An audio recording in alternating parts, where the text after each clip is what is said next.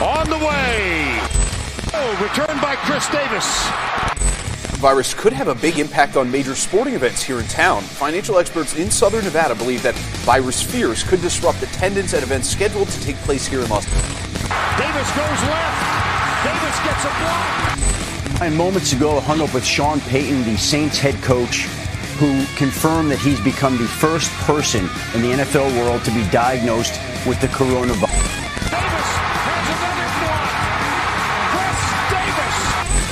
I, you know, we don't know tonight. This is uh, this is new for us too. It's different. I'll tell you, this is going to be the most memorable of all this. No flags. Touchdown. Auburn.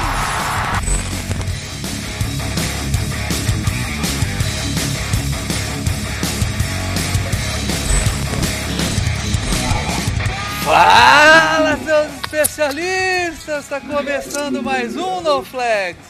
Aqui a gente expulsa zebras se você torce para algum time na NFL, a gente vai acabar te ofendendo.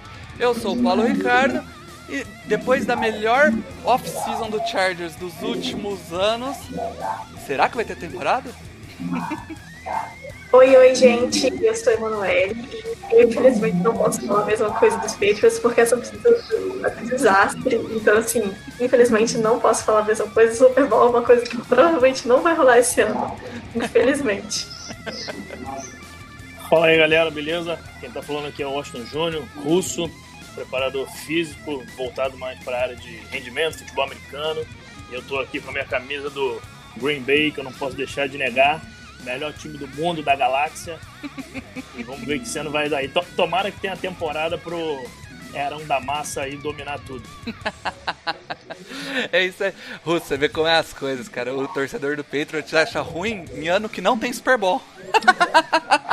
É, eu, eu, eu, se chegar no playoff, eu solto foto já. É exato, exato. Mas é óbvio que eu vou achar ruim. Eu estou extremamente acostumada a ganhar Super Bowls. Desde 2014, a gente tá falando de três. Eu comecei a acompanhar a NFL em 2014 eu já vi meu time ganhar três Super Bowls. É óbvio que eu estou extremamente triste que meu time não ganhar esse ano. Então, mano, bem-vindo ao mundo dos mortais. Não é bom aqui, tá? é isso aí, galera. Ah, hoje a gente vai falar de um assunto que não é tão leve, não é tão legal, que é essa pandemia do Covid. Mas não vamos entrar em- na parte de virologia, isso é coisa de podcast de, de química, de biologia, isso é coisa para você ver lá nas lives do Atila. Aqui a gente vai falar como ela impacta a NFL. E para isso a gente trouxe a Manu, que escreveu um excelente texto sobre o impacto da Covid no draft, no Rookie Minicamp, na temporada lá atrás, antes do draft. Tá lá o texto lá no NoFlags, noflags.com.br. E trouxemos também o Russo, que é, além de atleta lá do, do Vasco Almirantes, e inclusive o, o Rafão e o Baranda sempre estão aparecendo aí na live, são coaches lá do russo. Ele também é preparador físico, é formado em educação física. Fala um pouco do- da sua formação aí, uh, Russo. É, então, o- eu, eu comecei a jogar futebol americano, me apaixonei, virei preparador físico, continuei jogando pelo Vasco. O Bruno daqui a pouco vai, vai ouvir esse podcast aí também. Rafão, só galera, gente boa. E é um, é um prognóstico aí da, da NFL que preocupa um pouquinho, né? A gente não sabe se vai ter temporada, como é que os caras vão começar a treinar, se pode sair para treinar, voltar para casa, como é que vai funcionar isso aí. Se os caras vão estar abaixo do, do rendimento físico que a gente está acostumado a ver, que é muito alto, o padrão da NFL é muito alto. Se vão se machucar por conta de falta de preparação mesmo, então é uma coisa que a gente tem que ficar ligado e também não pode voltar de qualquer jeito, porque a gente não está falando só de esporte, É, tá falando de vidas, né, de pessoas, os caras têm família. A gente sabe que os contratos são milionários, tem que cumprir muita agenda, mas é, é complicado. Eu não queria estar na pele dos caras que mandam, não, porque o negócio tá de verdade. é. Cara, a gente viu no o draft aí 100% online, né? E acabou dando bem certo o draft. É, pra gente que assistiu, né, como espectador. O problema é que em 2019, em Nashville, a cidade teve 224 milhões positivo de impacto econômico por causa dos eventos do draft na cidade. E Vegas já tinha gastado uma grana para se preparar para o draft, então isso já mostra o impacto econômico. Essa pressão do impacto econômico pode levar a querer forçar os jogadores a entrarem mais cedo aí. Com certeza. É, e aí eu acho que esse é o primeiro ponto que a gente pode começar a tocar, Júnior. É, com as academias fechadas, como elas estão hoje, os jogadores na pré-temporada, antes de entrarem no training camp, eles fazem uma preparação física por si só, né? Né, específica para uma pré-temporada, né? Exato. Você acha que isso pode impactar essa falta de academia ou eles devem estar. Tá, porque é complicado, você contrata um, técnico particular, e aí? Esse cara tá indo para casa dele, tá voltando para sua, qual é o controle que você tem disso? É, esse ponto de tirar a academia da, da equação é, uma, é, um, é um fator que complica muito. Porque por mais que uma pessoa vá até a sua casa, alguns atletas sim, né? Eles têm condição, têm academias na própria casa, treinam, postam vídeos sempre nas suas redes sociais aí treinando, mas isso não é não é a maioria que faz isso. E você pegar um preparador e levar ele até sua casa, com certeza ele não vai levar uma, uma, uma academia, uma estrutura de uma academia. Ele vai levar anilhas, barras, e você não vai conseguir executar com certeza com plenitude o que você faria num treinamento adequado, periodizado. E antes de, de começar a temporada, nessa, nessa preseason aí, os caras estão fazendo um treino de força. Eles estão levantando peso. A gente sabe que os jogadores da, da NFL eles são gigantes, principalmente quando a gente fala de linha ofensiva, linha defensiva. Eles são verdadeiras máquinas, né? Então, o peso que esses caras tracionam, levantam, é uma coisa absurda. E você, sem essa preparação específica, fica complicado de você voltar a jogar, colocar um cara no campo, esperar que ele renda 100% e além de ter que render 100%, ele ainda tem um risco muito alto, mas muito alto de lesão. Futebol americano é um esporte de extremo contato. Para quem vê a primeira vez, é muito contato e menos pensar, né? A gente sabe que tem que pensar muito para jogar o jogo, mas é um jogo físico, não, não tenho que falar diferente disso. E para se lesionar é um pulo. Então o cara tem que estar tá forte, tem que estar tá preparado. Eu vejo com temerosidade aí essa, essa, esse retorno ao campo, ao jogo, a dar um 100%. Toda vez que o cara tem uma preparação física adequada, é complicado. Sendo sem, sem estar 100%, né? É. Eu, eu, eu nem tinha levado isso em conta quando eu estava preparando a pauta, mas você levantou algo muito, muito legal, assim, que eu não tinha pensado. As grandes estrelas da NFL, né, os jogadores que recebem os altos salários, eles têm a condição, né, de, de ter academia em casa, de pagar um preparador físico top, tem toda uma estrutura. Mas tem aqueles caras que são os caras do seu special teams, aqueles caras que não são tão badalados, o cara que é é, vai estar tá ali no, no, jogador de cotação. Esse cara talvez seja o cara mais afetado, né? É, não, com certeza. A gente pega o, o exemplo clássico aí da nossa amiga aí que tinha o Tom Brady até dias atrás. o cara tem uma marca de material esportivo, né? O cara tem uma, uma, marca de suplementação, o cara tem um preparador físico desde que entrou na NFL, que tá com ele até hoje. Então é uma estrutura, é, é, um, é um cara que está fora da curva, não conta, né? É um jogador. Se você for peneirar isso aí, você vai pegar jogador de special team que, que joga o jogo durante 30, 40 segundos, uma partida inteira. E ele tem que jogar com alta intensidade, que é um momento do jogo muito intenso, né? Kickoff, essas coisas.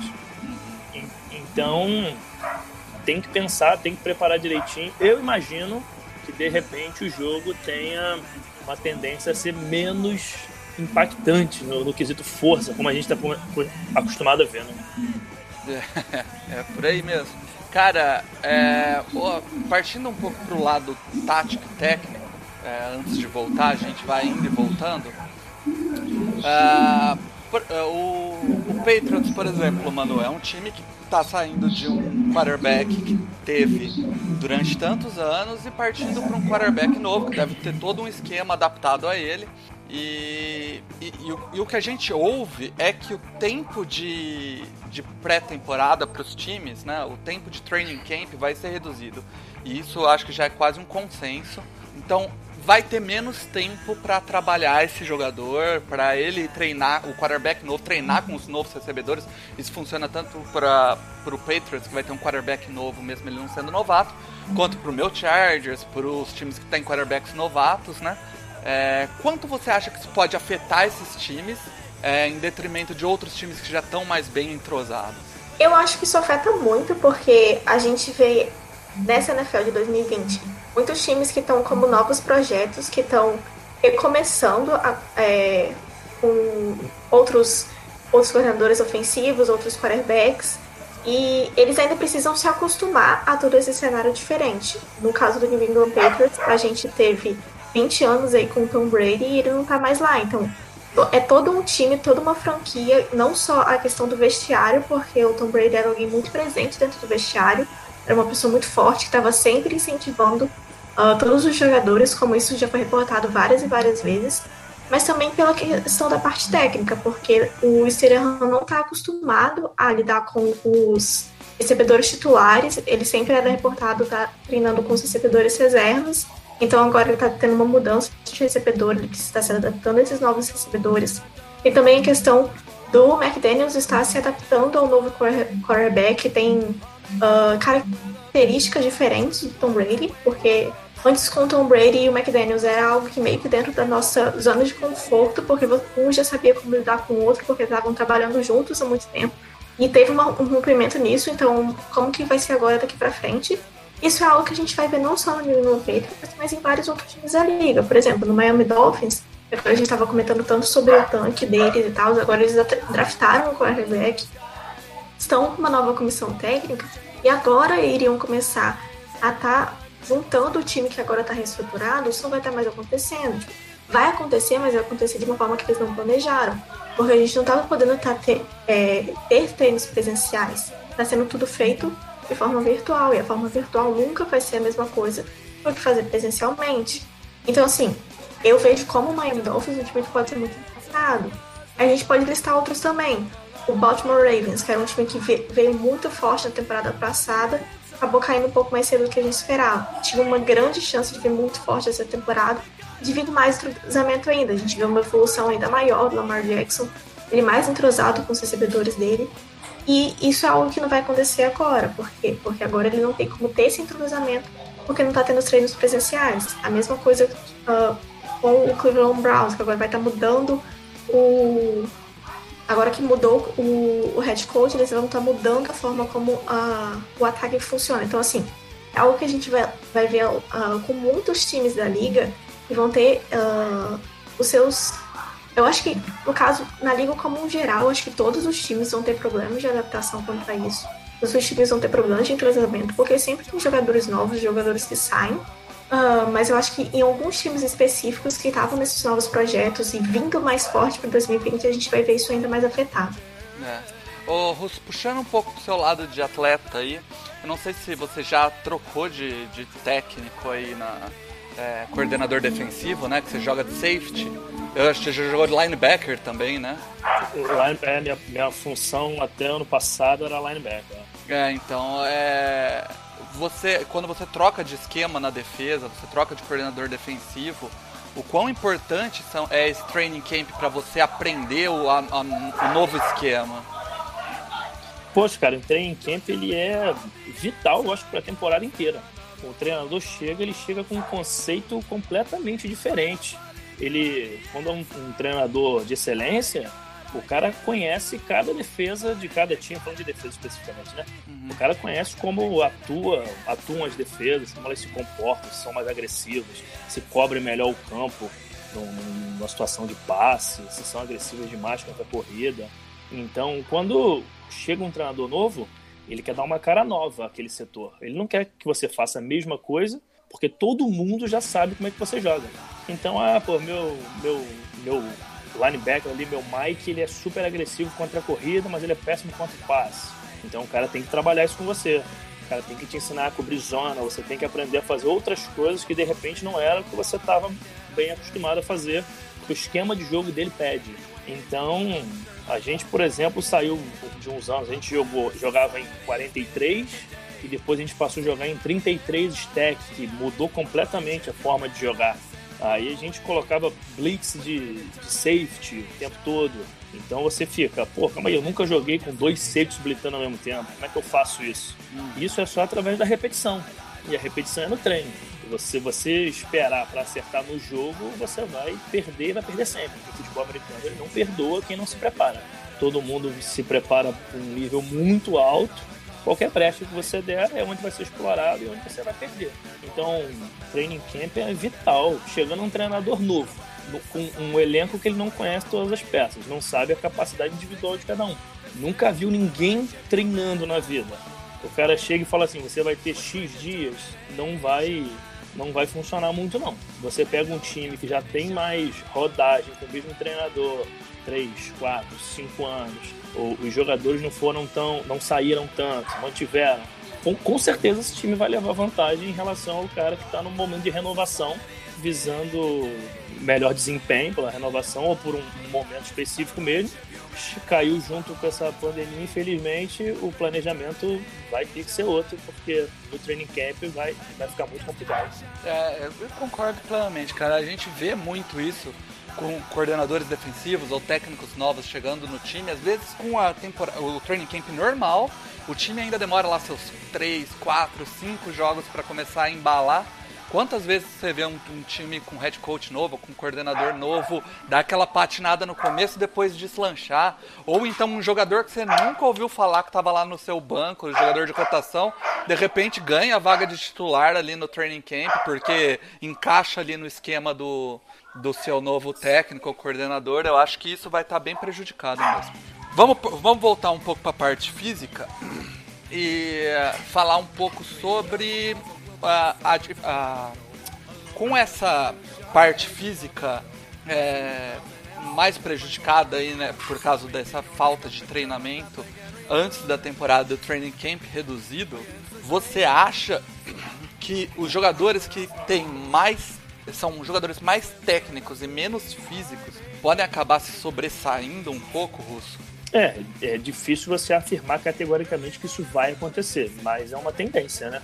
O, o jogador que nunca foi muito físico, mas sempre teve uma habilidade maior, teve um talento maior, nessa hora é, é, é bastante provável que ele consiga sobressair, porque contra a força, a força entre aspas, né, vai faltar de algum lado, em algum momento, e, e a técnica pode com certeza sobressair aí nesse momento. É, eu, eu, sempre lembro de quando a gente fala de, de técnica, né? No, é, tem alguns jogadores que eles têm a combinação de técnica e força. É o caso, por exemplo, do Nick Bosa, que foi para o 49ers ano passado, que é um jogador muito forte e muito técnico, né? Muito técnico. Mas é, quando você vê um cara que é só é, aquele protótipo muito forte e ele chega, ele demora um pouco para se adaptar, enquanto o cara que é técnico mesmo que não seja tão forte, ele consegue ter um impacto mais imediato. Eu acho que com, a, com, com se os jogadores realmente não conseguirem chegar no seu ápice físico para a temporada, esses jogadores um pouco mais técnicos podem acabar se sobressaindo mesmo. É o caso, por exemplo, de Joey Bosa do Chargers, que é um jogador bem técnico. Apesar de ser um jogador bem forte, eu acho ele mais técnico do que forte. É, mais técnico e forte com certeza. É, então. É... E essa é uma coisa que a gente tem que ficar de olho durante a temporada aí, porque eu acho que essa temporada vai, vai trazer algumas surpresas. Uh, Manu, sobre, o, sobre os times em si, é, a gente vai ver pela primeira vez, vai ser estranho, e é uma, é uma tendência a acontecer, e aqui não, não é ponto, ponto batido ainda, mas é a tendência a gente ver pelo menos os primeiros jogos sem torcida. Eu acho que todo mundo tá meio que esperando que seja por aí, né? É... Quem você acha que são os times mais prejudicados por isso? Olha, eu acho que o Seattle Seahawks pode ser bastante prejudicado, que era um time que eu acho que vinha um pouco mais forte para essa temporada e que eles têm uma força muito grande, tanto que eles chamam a torcida dele de 12 jogador. Eu acho que também o Philadelphia Eagles, porque a torcida deles também pesa muito e agora eles estão passando por um ano de reestruturação do elenco, depois de ter ganhado o Super Bowl, eles ainda não se encaixaram muito depois de acontecer no Super Bowl 52. Eu acho que o próprio New England Patriots, porque agora, no momento que te, o time perdeu o maior ídolo da franquia, o Rob Gronkowski saiu da aposentadoria para poder ir para outro lugar, então assim, o time tá passando por uma no momento onde ele não tem grandes estrelas no ataque como ele tinha antes, a falta de torcida também pode pesar um pouco. Uh, eu acho que talvez até outros times que estejam aí tentando lutar por uma vaga nos playoffs, como Kansas por exemplo é o um Green time Bay que tem muita Packers. torcida, né? Sim, Kansas com certeza. Eu acho que por mais que assim, Kansas tenha um time muito encaixado, seja vindo de um, um, um título e todo e tudo isso, tudo o que envolve vir de um título, ah, a torcida deles é muito forte, é muito difícil jogar no Arrowhead Stadium como visitante. Então acho que pode, isso pode influenciar muito a questão também tipo do Buffalo Bills e do Green Bay Packers, que são dois times que assim são candidatos a estarem entrando nos playoffs. Eles têm uma torcida muito forte, então assim o quanto que a ausência da torcida vai poder estar influenciando no- na atuação do time, porque é aquela coisa, a torcida não é uma coisa pequena. Tanto que a gente sempre vê ah, comentando como que a forma como a ausência de torcida pro Los Angeles Rams, pro Los Angeles Chargers, pro São Francisco 49ers, acaba pesando muitas vezes na atuação dos times ah, quando eles estão jogando em casa. Os Chargers, quantas e quantas vezes a gente não- já viu ah, fotos do estádio onde o estádio estava completamente vazio, ou no caso dos Rams mesmo, quando eles voltaram do Super Bowl 53, tinha tipo quatro torcedores para poder receber depois da derrota, esse tipo de coisa. Então acho que a gente já vê casos onde a ausência de torcida já influencia muito no, no- no desempenho dos times, e agora a gente vai estar vendo isso geral, porque todos os times vão estar passando por isso. Porque assim, ao meu ver, no mínimo no primeiro mês em setembro a gente vai estar sem torcida. E assim, de verdade, eu acho muito difícil pro resto da temporada a gente ter torcida. Eu acho que a gente pode estar chegando a estar falando de tipo uns playoffs sem torcida, porque não tem como ah, no lado da saúde falando. Então, assim, isso vai acabar pesando muito, porque a torcida é sempre uma coisa que tá puxando o jogador. Porque às vezes o time tá perdendo, o time não tá jogando bem, às vezes ah, a torcida impulsiona, o time se recupera e começa a projetar uma virada no jogo, esse tipo de coisa. A gente não vai ter mais isso. Então, assim, o quanto que isso vai poder estar pesando no psicológico dos jogadores, que não vai ter mais a torcida para poder estar puxando eles. O quanto que isso vai estar pesando no psicológico do time como um todo, como isso vai estar pesando no desempenho do time, é algo que a gente vai ter que analisar mesmo. É. E você vê como que é as coisas, cara. Eu chamo a Manu pra participar, ela vem tripudiar em cima do meu Chargers. É sério isso? Pô, já dói o bastante ter que ver jogar em Los Angeles, que devia estar jogando em San Diego. Ter que jogar em Los Angeles pra torcida adversária que vai lá assistir o jogo, né, no, no estádio. Ainda bem tripudiar é muita maldade. ô, ô, Russo, eu acho que, é, ao meu ver, a, a parte psicológica, é- essa questão de jogar em estádio sem torcida, pode afetar muito a parte psicológica do jogador. Quão diferente é você jogar é, num estádio sem barulho, é, você. O quão. é, O silêncio vai fazer com que você escute o huddle adversário, ou as chamadas, ou é, tipo, o Charger, o o Chargers quando ia jogar fora de casa, e é, atualmente até quando vai jogar em alguns jogos dentro de casa, é, tinha que fazer é, contagem silenciosa, porque não conseguia, os jogadores não conseguiam se ouvir. Isso Exatamente. meio que vai acabar. Ah, meio que vai acabar. Meio que vai acabar totalmente. o, o futebol americano, quando a gente assiste, né? A gente está em casa vendo pela televisão, a gente às vezes não tem a percepção de quanto o jogo é falado, né? E o jogo é muito falado, as jogadas são muito faladas. O ataque ele conversa muito, a defesa conversa, mas o ataque conversa bastante. E fazer contagem, fazer huddle, chamar jogada, vai ser um fator complicador. E tem o lado do jogador, né? Entrar num estádio, você um estádio com capacidade para 100 mil pessoas, 80 mil. E você olha, você ouve o barulho do, do tic-tac do relógio do, da zebra, você vai falar, porra, Você fazer o touchdown e ficar um silêncio mórbido, né? é, não, é, é complicado.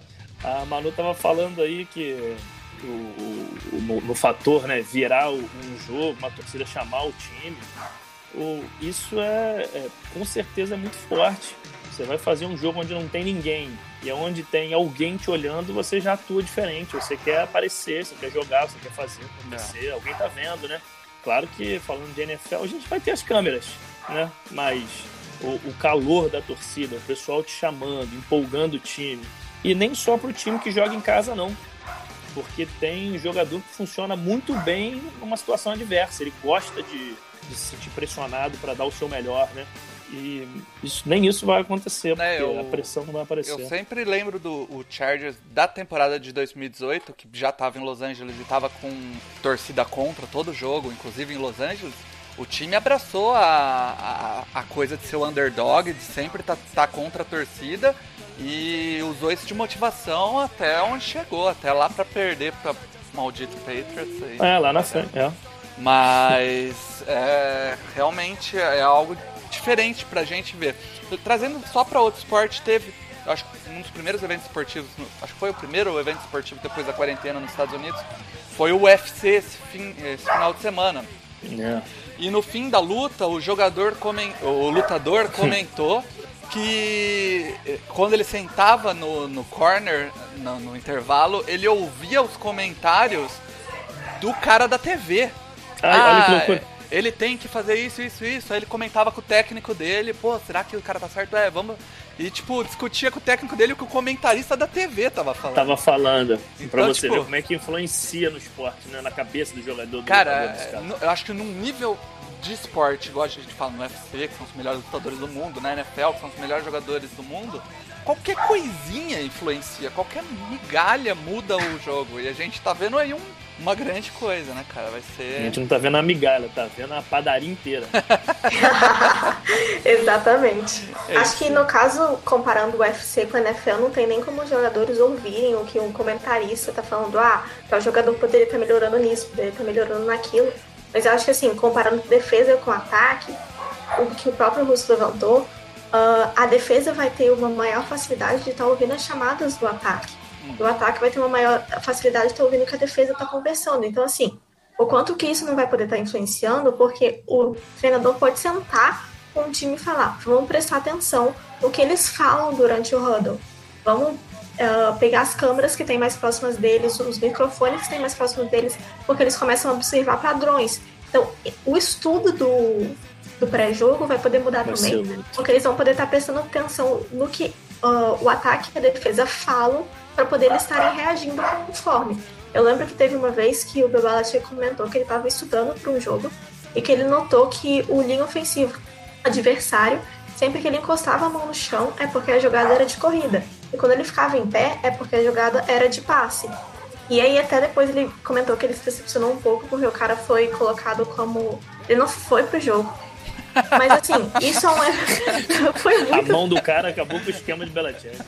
Exatamente. O cara acabou que não foi pro jogo, mas isso daí é um exemplo que a gente pode estar citando de como que pequenos detalhes vão estar podendo fazer a diferença. O Bebelache conseguiu notar a, a diferença de posição da mão do jogador adversário, que dirá ah, o que os head coaches não vão poder estar notando o que os outros estão falando, do padrão de números e de rotas que é falado, esse tipo de coisa. Então isso vai poder estar sendo bem...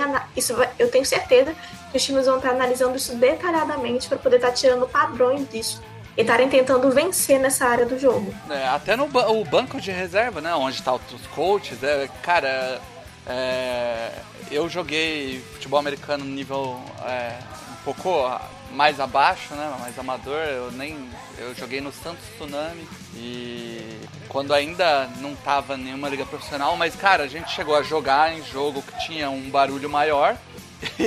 E os caras no banco gritavam, pô, tem que fazer isso, isso, isso. E pff, os caras lá do outro lado gritando, você não escuta nem fudendo, que se foda. No estádio silenciado, cara, os caras vão ter que controlar a língua aí pra, pra falar, pra não vender. É esquisito, né? É esquisito, muda completamente o, o padrão, o costume, né? O cara sai totalmente da sua zona de conforto. Parece que é só um fator, né? Tirei a torcida. Mas esse fator implica em muita mudança. É. É, vamos falar o- sobre outra coisa que me interessa muito como torcedor do Chargers, Russo. Lesões, cara. Cruel. O Chargers já é um dos times que mais sofre de lesão na liga e a gente sempre brinca que o, o Chargers é favorito até começar a temporada quando alguém. Até começar o training camp quando alguém se machuca. Normalmente é um cara chave pra defesa. O ano passado foi Darren James, o ano anterior foi o Joey Bosa, o ano anterior foi o Melvin Ingram. Então, tipo. É, sobre isso, cara, é, você já falou que a você não conseguiu fazer uma preparação física adequada pode gerar é, lesões. Mas é, você fazer um training camp menor também não pode poupar lesões, porque o, o Chargers se machuca muito em training camp. É por isso que eu te digo. Tô te falando como um leigo total. Uhum, uhum. Não, o que acontece? Com um training camp menor, né, você está menos tempo exposto ao risco, né? Menor tempo de exposição ao risco, menor a, a, a probabilidade da lesão. Uhum. Isso é, é, matemática, tudo bem. O problema em si, eu acho que não é nem a lesão tanto no, no training camp que pode acontecer. Mas, de repente, o cara não chegar tão bem preparado para o jogo em si, porque eu tenho certeza que lá nos bastidores, nos treinos, vai rolar o papo. Devagar, porque a gente está voltando. Devagar, porque a gente está voltando. Né? Vamos começar com intensidade de 30%, depois 40%, e os caras vão dosando isso aí até chegar no momento que fala: pô, a gente vai ter que dar 100% porque a gente vai pro jogo.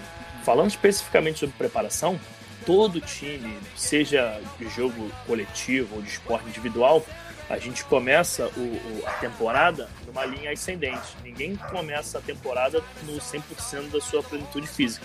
Todo mundo começa ali em torno de 70, 75, para você tentar chegar no seu auge né, da sua capacidade física, do seu time inteiro, próximo ao momento chave, que seriam aí os playoffs, Super Bowl, né? Mas você diminuindo o tempo de camp e colocando os caras para jogar logo, pode ser que os caras não estejam tão bem preparados assim, né? Eu tenho uma. Aconteceu comigo, foi pessoal, casa de ferreiros peso de pau nesse sentido, né? Eu não me preparei tão bem uma determinada temporada, de uma lesão no tornozelo e fiquei um tempo fora.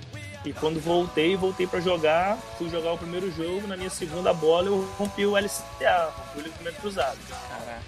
É, fiquei um ano e dois meses sem jogar depois disso.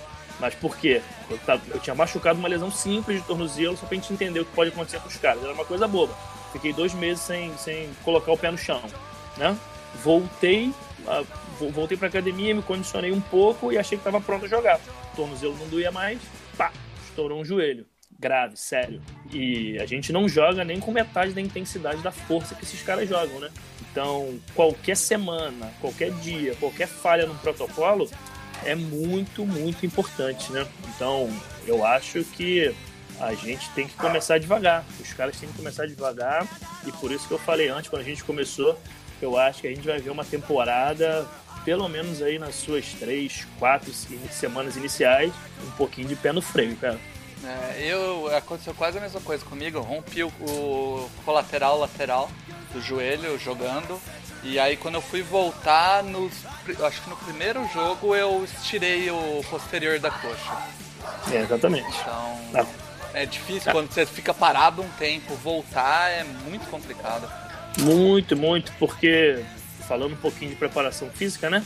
Quando você tem uma lesão, no, no seu caso a lateral lateral, que é um, um ligamento que faz uma estabilização rígida ali e você vai volta ao esporte e, e, corre com intensidade, e faz força e bate de frente com alguém, segura alguém, aquela parte lesionada que não está tão pronta para ser usada ainda, ela pede ajuda para os grupamentos secundários.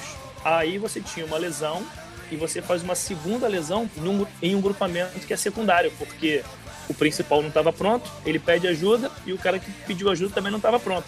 Então você, puf, você faz uma bomba relógio dentro de você, né? Uma hora, uma hora a conta chega. É, por isso que a gente vê, a gente já tá acostumado a ver isso em alguns jogadores que têm lesões repetidas na NFL, né? É, mas agora a gente vai ver uma coisa diferente. A gente talvez veja jogadores sem históricos de lesão acabar tendo alguma lesão porque não, não conseguiu se preparar direito. Vai ser bem, bem diferente também esse aspecto. Com certeza. É, mais um, outro aspecto aqui referente à, à parte física é se vocês acham que a gente vai ter, em, em geral, tá? É, falando num geral, em todas as equipes, uma temporada é, do ponto de vista daquele jogo físico pegado abaixo. Com toda é, certeza. É, então, mano, era pra você mesmo que eu ia puxar a pergunta. O que, que você acha? Ah, eu acho que é bem claramente isso. Uh, no caso, como o próprio Russo citou, às vezes no começo da temporada mesmo, na primeira na segunda semana, a gente já não vê um jogo tão físico, a gente já não vê os atletas dando 100% deles, porque eles ainda estão voltando para aquilo que eles. Assim, por mais que você tenha o training camp, o training camp não é como um jogo que você passa 60 minutos ali no calor do estádio, no calor do jogo, e vamos colocar assim, 30 minutos de ataque jogando, 30 minutos de defesa jogando. Não é a mesma coisa que uh, no training camp. Então você já não começa a mesma coisa. Agora, como você vai ter um training camp completamente diferente, uh, é tendência de que o jogo como um todo seja não só abaixo fisicamente, mas seja abaixo no geral. Tipo, é tendência que a gente veja muito os outros jogos ruins porque os jogadores não estão preparados para poder estar tá jogando. Uh, inclusive, eu acho que uma das coisas que eu estou mais interessada de ver nesse sentido todo é como que vai ser a posição dos jogadores e da NFLPA diante disso tudo, porque assim, a NFL é uma liga que busca o entretenimento. A gente está falando de que a gente está sentando para ver pessoas jogarem um esporte. Então, assim, é tudo sobre o entretenimento. Então, como que a NFL vai estar tá, uh, trabalhando uh, diante desse sentido, considerando que a gente pode ter jogos que sejam menos uh, sejam menos legais de ver e que isso pode estar gerando uma queda de audiência ou alguma coisa desse tipo. Então, assim, como é que a NFL vai estar se posicionando diante disso? Como é que o sindicato dos jogadores vai estar se posicionando diante disso? Como é que os jogadores em si vão estar se posicionando diante disso? A gente pode estar falando de perdas grandes de audiência, como a gente teve em 2017, que foi um ano que a gente teve muitas lesões de quarterbacks, Uh, isso pode estar afetando aí a longo prazo. A gente pode estar falando de afetar contratos com televisões, está afetando o próprio salary cap, está afetando a renda dos times. Então, assim, é uma coisa que a gente fala de um pontinho, foi o que o Russo citou, é uma coisa que a gente fala de um pontinho, mas a reação em cadeia disso é muito grande, porque a gente está falando de uma liga bilionária. É, é, sobre o sobre isso que você estava falando, me lembrou até é, falando da NFLPA em si. É, o Russo joga aqui num time nacional que já, já sabe que a estrutura, quando você tem um time, não são só os jogadores e os reservas, a estrutura que um time leva de pessoas para um jogo é muito maior. E num time da NFL é muito maior vezes, né? Vezes mil. Você pensar que é, o roster ativo no jogo, acho que cresceu esse ano, né? São 58, é isso? Era 53, subiu alguma coisa, é. né? Era 53, aumentou alguma coisa. Acho que é, é próximo, bota aí, arredondando 60, né? É. Muita gente. E, mas quem vai pro jogo mesmo, você pode, é, assim, deve botar uma cento cacetada pessoas, pelo menos? Ah, cara, pelo, no, na, na Liga Nacional nossa aqui, a gente pode levar até 99 jogadores. Olha lá. levar todo mundo. De 1 a 90. É. Mas isso, não acontece por questão de logística, né? A gente Olha lá, de ônibus, o Felipe bastante levantou, que foi 50, subiu para 55 jogadores. Aí. Então, aí você não leva todo mundo por uma questão de logística, de dinheiro, mas você contando, você leva 50 jogadores, leva preparador físico, leva Aí tem head coach, assistente do head coach, massagista, fisioterapeuta, médico. Ah. Você leva 100 pessoas com facilidade. Não, não é nenhum número assustador, nenhum número estratosférico esse não. Então, é, e aí você pensa que existe o risco também de jogadores começarem a se contaminar. Né? Por causa desse número de pessoas que vai estar em contato ali num espaço reduzido de um claro. vestiário, de um treino ali, enfim. É, é, como, como que durante os training camps, por exemplo, como que você vai fazer? Você vai isolar os caras? Porque hoje o training camp você treina alguns dias e você libera os caras para irem para suas casas. Como que vai ser o training camp esse ano? Eles vão pegar os times, vão isolar. Ó, você vai passar 20 dias, 30 dias aqui sem ver sua família, sem ver nada. Como isso afeta a parte psicológica? Então tem tudo isso que vai ser diferente esse ano, né? E aí nesse ponto que você levantou, é, de quarentenar todo mundo junto, Será que os jogadores vão estar dispostos a fazer isso? Passar 30 dias quarentenados só com o time, não vendo a família? Como é que vai ser a posição da NFLPA diante disso? Será que ela vai permitir isso? Será que ela vai permitir que isso aconteça? Porque a gente sabe que a família tem um peso muito grande nos jogadores. E assim, não é só nos jogadores que são grandes estrelas, porque agora que aumentou para 55, a gente não tem um time que tenha 55 grandes estrelas. A gente tem um time que tenha, sei lá, 5, 10, 15 grandes estrelas, os 5, 10, 15 estrelas, mas a maioria dos jogadores são jogadores uh, reservas, são jogadores que têm menor foco da liga. Então, assim, são jogadores que têm menor foco dos torcedores. Então, para eles, o apoio da família e dos amigos, das pessoas próximas, é muito importante. Então, assim, ficar 30 dias só vendo as pessoas do time e uh, tá sendo apoiado só por as pessoas do time, como é que isso vai poder influenciar na cabeça dessas pessoas? É. E, e a gente fala 55 jogadores, é na temporada. Pro, pros training Sim. camp, é uma galera. Sim, Vai todo mundo, é, vai todo mundo. É uma galera. E essa galera, é como que eles cuidaram na quarentena? A hora que juntar toda essa galera num lugar só, qual o perigo de contaminação? É, são todas coisas que a, a própria NFLPA eu acho que vai ter que estar monitorando bem de perto e a gente vai descobrir Sim. como que isso vai se desenvolver quando começar a temporada, quando começar os training camps, se não começar a aparecer nenhum caso de, de contaminação dentro de times. Se começar a aparecer, Vai, tudo Vai, muda. vira- tudo que a gente falou aqui já, terra. já não vale, né? Então é, vai ser uma, uma pré-temporada em um training camp diferente já. A gente já vai ter que olhar ele com algum. com uma- ótica diferente, não vai ser só aquela bobagem, porque vocês estão acostumados. Normalmente training camp é muita bobagem, todos os jogadores se apresentaram na me- melhor forma física da sua vida, todos os jogadores estão no ápice do. E aí né? Você só ouve essas coisas, né? Esse ano a gente vai ter que olhar uma, algumas outras coisas. É, vai ser um- algo diferente. Tem a imprensa também, como a imprensa vai cobrir esses times, né? Não, é, mu- é, Pode falar, pode falar.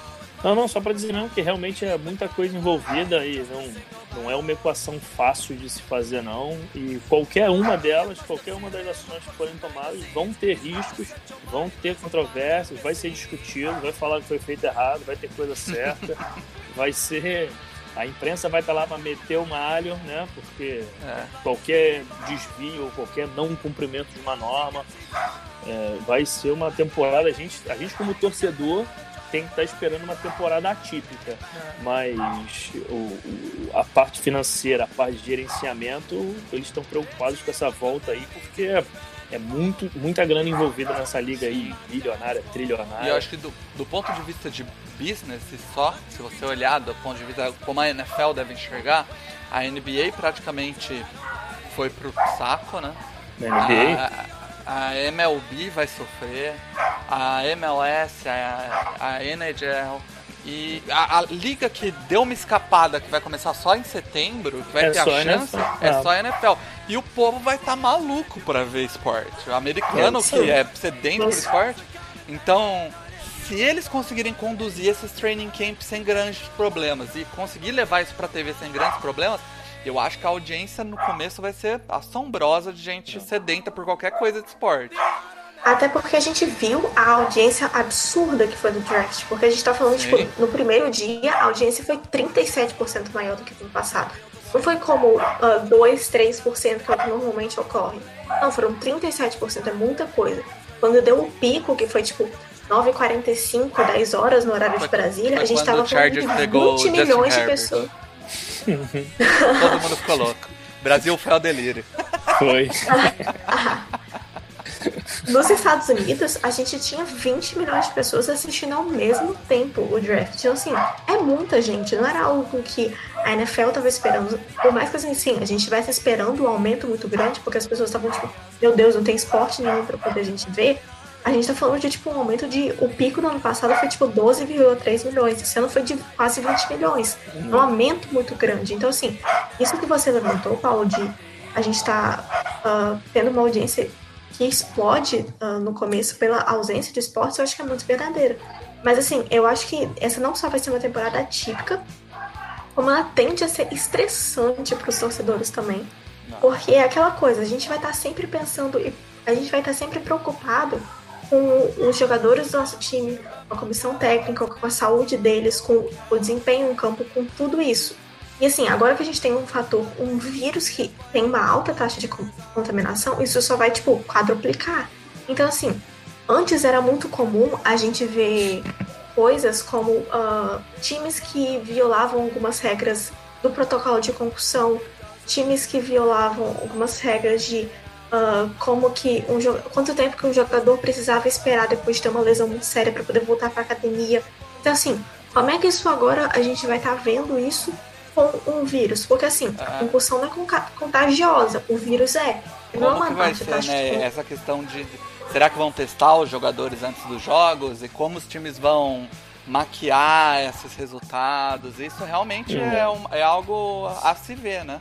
Sim, até porque a gente viu no caso do Utah Jazz na NBA que o Rudy Gobert pegou e passou por metade do time. Exato. E aí isso e aí, como é que isso vai estar afetando o vestiário? Porque assim, o Donovan Mitchell já veio ao público dizer que o relacionamento dele com o Rudy Gobert não é mais o mesmo, porque ele fez por causa do vírus e ele acabou pegando. Então, assim, como é que isso vai estar influenciando o vestiário da equipe? Porque eu não sei se vocês estão cientes, uh, tem alguns médicos especialistas que eles falam que quando o teste dá positivo é porque você tem certeza que ele está positivo. Quando ele dá negativo, tem 40% de chance de você estar tá com o vírus. Então, assim, se o seu teste deu negativo, não significa que você não tá com vírus. Só significa que seu teste deu negativo. Então, assim, é. como é que os jogadores vão estar tá lidando com né? isso? Normalmente Sim. eles pedem para fazer um contra-teste. O problema é que, como o negócio vai ser no dia, eles provavelmente uhum. vão usar esses testes rápidos. Que aí tem teste rápido que tem certas é, é, chances de dar negativo, ou aquele falso negativo que eles chamam. Ou às vezes não é nem um falso negativo, mas o cara tá com uma carga viral tão baixa ainda no corpo uhum. que não dá positivo, mas é ele já tá transmitindo, porque o cara vai. O cara. Cara, o jogador eh, vai lamber a mão. Tem quarterback que lambe a mão para pegar a bola, entendeu? Normal, é, pra aumentar jogador, o grip na luva. É, é, cuspir no chão é normal. E, tipo, é. Tateco, toda aquela gritar, coisa Gritar, né?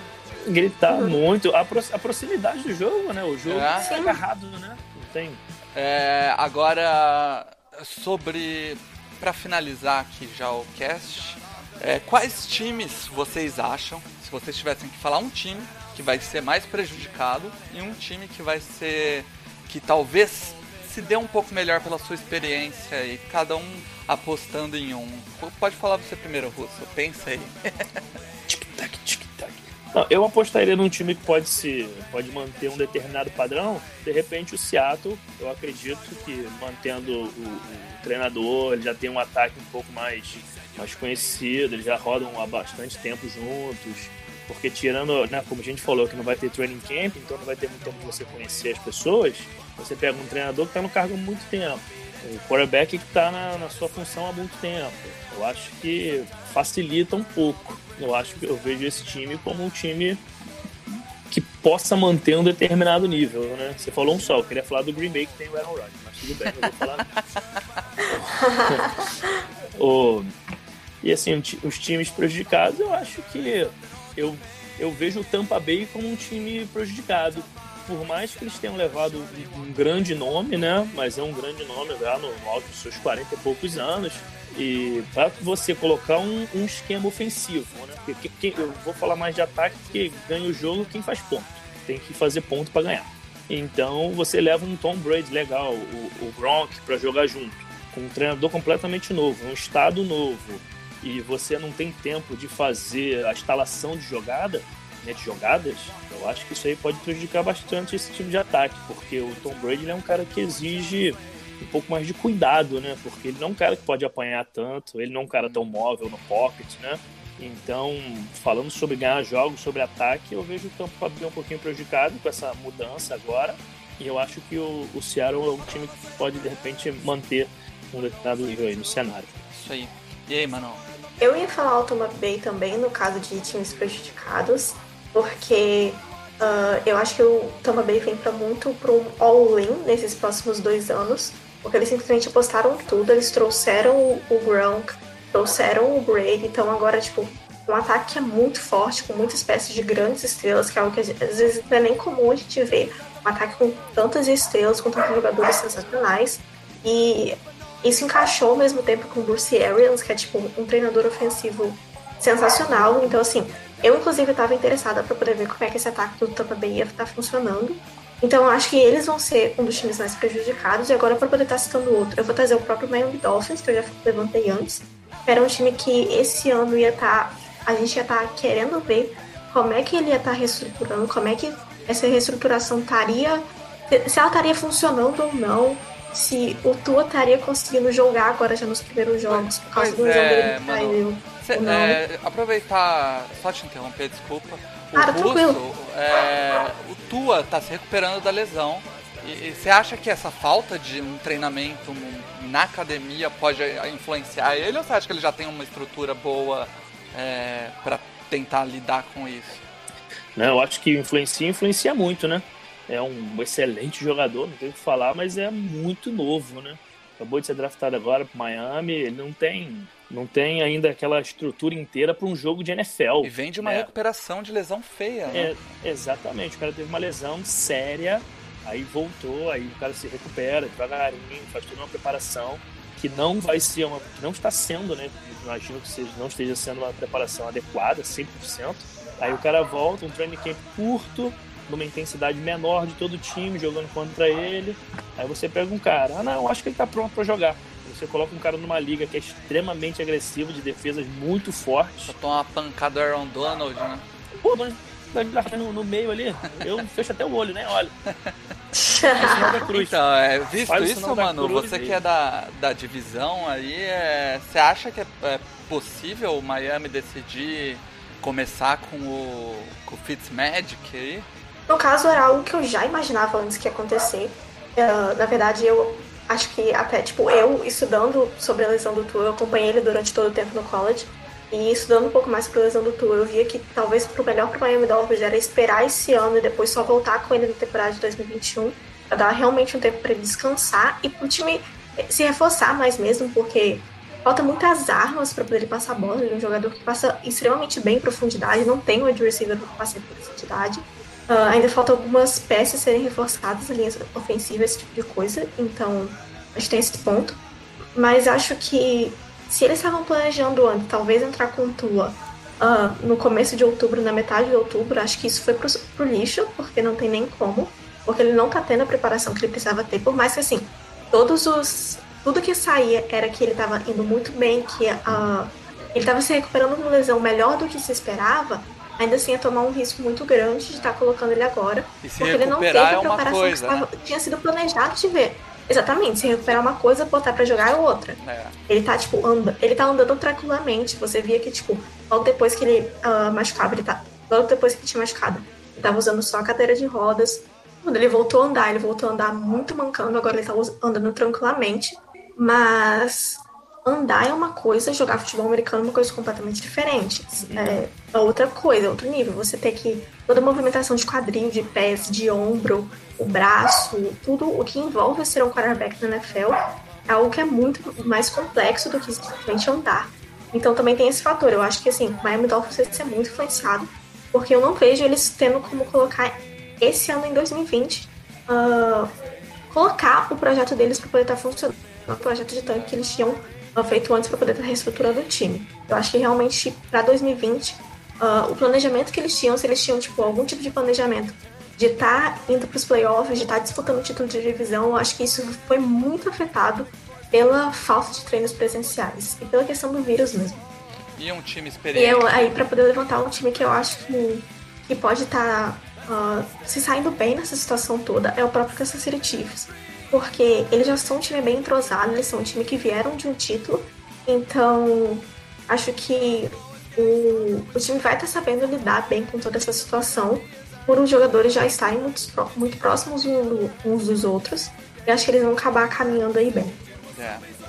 é o, eu, pra puxar a sardinha, vejo isso atrapalhando bastante o Chargers, que tá trocando de quarterback, né?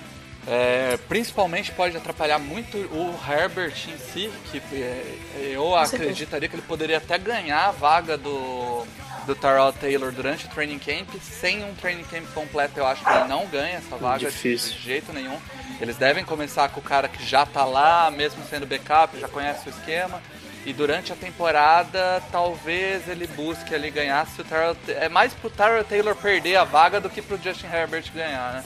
Isso eu acho que atrapalha um pouco esse ano do Chargers que montou um time redondinho, só falta esse, essa peça de quarterback. Só, né? Só falta de quarterback. Só, só é. falta isso. E, e um faltam time... duas coisas, né? Isso, faltam duas coisas no meu modo de ver. Isso e o resto.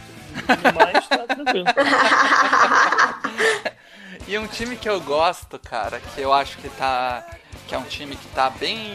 que já tá bem montadinho e já tá há três anos já é, praticamente com o núcleo montado. É o Buffalo Bills da, da divisão do, da Manu aí. É um time que o ano passado já deu um, fez um barulho.